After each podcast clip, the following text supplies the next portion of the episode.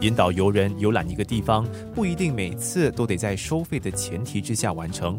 有些人对这个过程的热爱远胜于金钱，愿意在义务性的氛围与他人分享一个地方的故事。生活加热点，我的名字是 Andrew，我是在五级布朗山啊做呃义务导览。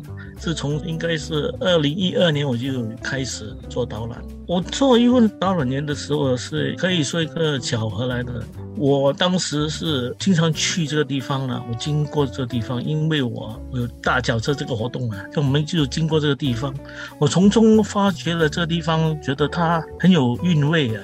所以那个时候，在二零一一年呢，那个时候政府就是宣布要建一个汽车天桥啊，通过这个五吉布朗山。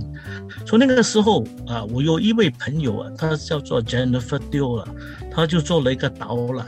那个时候，当时他做一个导览，我就跟着他走，这样从中我就发觉了那边呢有很多历史人物啊在那边，所以我觉得，呃，这个地方是很值得把它介绍给别的新加坡人的，因为传统的所谓的那些呃古老的坟地啊，已经在新加坡逐渐的消失了。所以我在帮忙他们的时候，我自己也进入这个导览的队伍了。那时候我们是全都是义务的，有机会我们就是带一群人去走一下。过了一段时间呢，自然我们就很熟悉呢那边的地形啊，或是那边有啊有看点的那些坟地啊。生活加热点，这些义务导览都是在 weekend 啊做的。通常我们是一个月我们会做一次或两次的导览啊。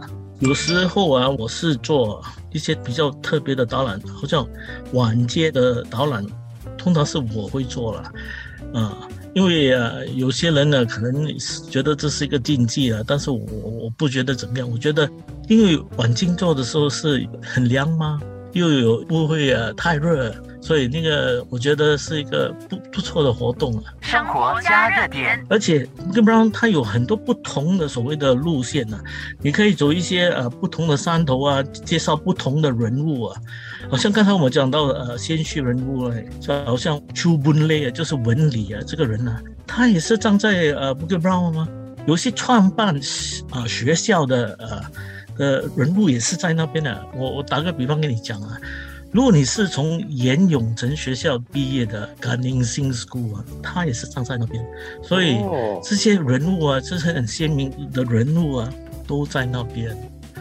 但是你看，在二零一一年呢，就是建那个汽车啊天桥，对不对？现在我们变成所谓的罗尼海威了一条路啊，所以那个时候啊就有迁坟啊，迁坟的时候啊，有大概有四千多座的墓啊被迁移掉了。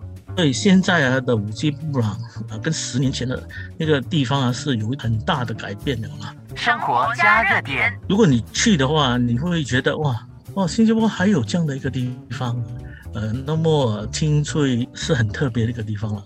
如果你自己一个人走，你是不怎么建议了。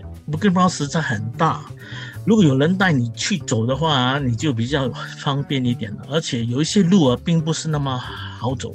啊，说实在的，呃，不跟不让，有时啊，你要看看天气是怎么样的。如果天气呃在下雨的话，你就要啊懂得怎么去避雨啊，因为那边有时也有啊助威岛的嘛，因为它真是个 nature trail。如果你去麦里这走的话，通常我们现在很多人还听对不对？但是如果你第一次去，你不熟悉那个地方啊，你也可能呢会迷失方向。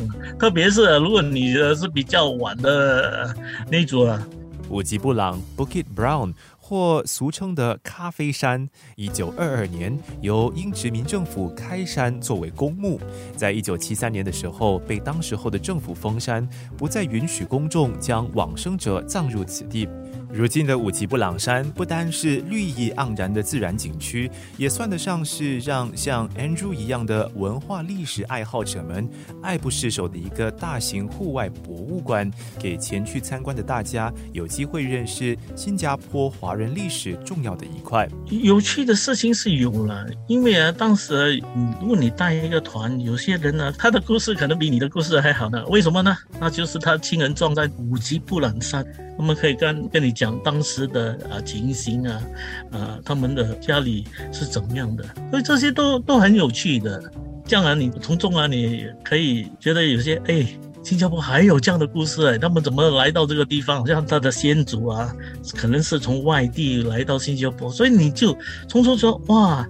好像你的所谓的那个历史课是变成了是有人告诉你的，不是从 textbook 来的嘞，不是从一个课本来的，啊，所以那个东西就不一样了。